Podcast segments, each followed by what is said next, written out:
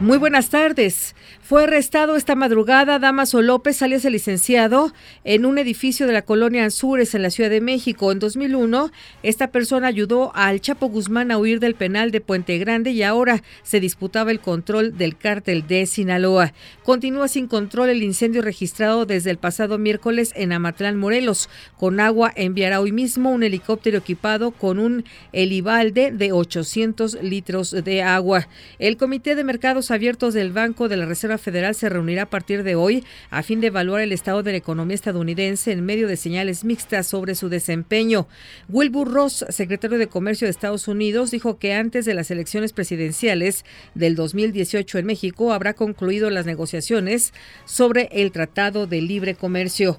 Analistas consultados por el Banco de México subieron a 1.66% su estimación de crecimiento del Producto Interno Bruto mayor al 1.49 de pasado. Bancos capitalinos están cotizando y el dólar 6 centavos más barato que el viernes. Lo compran en 18.30 y lo venden en 19.10. Les saluda Nora García.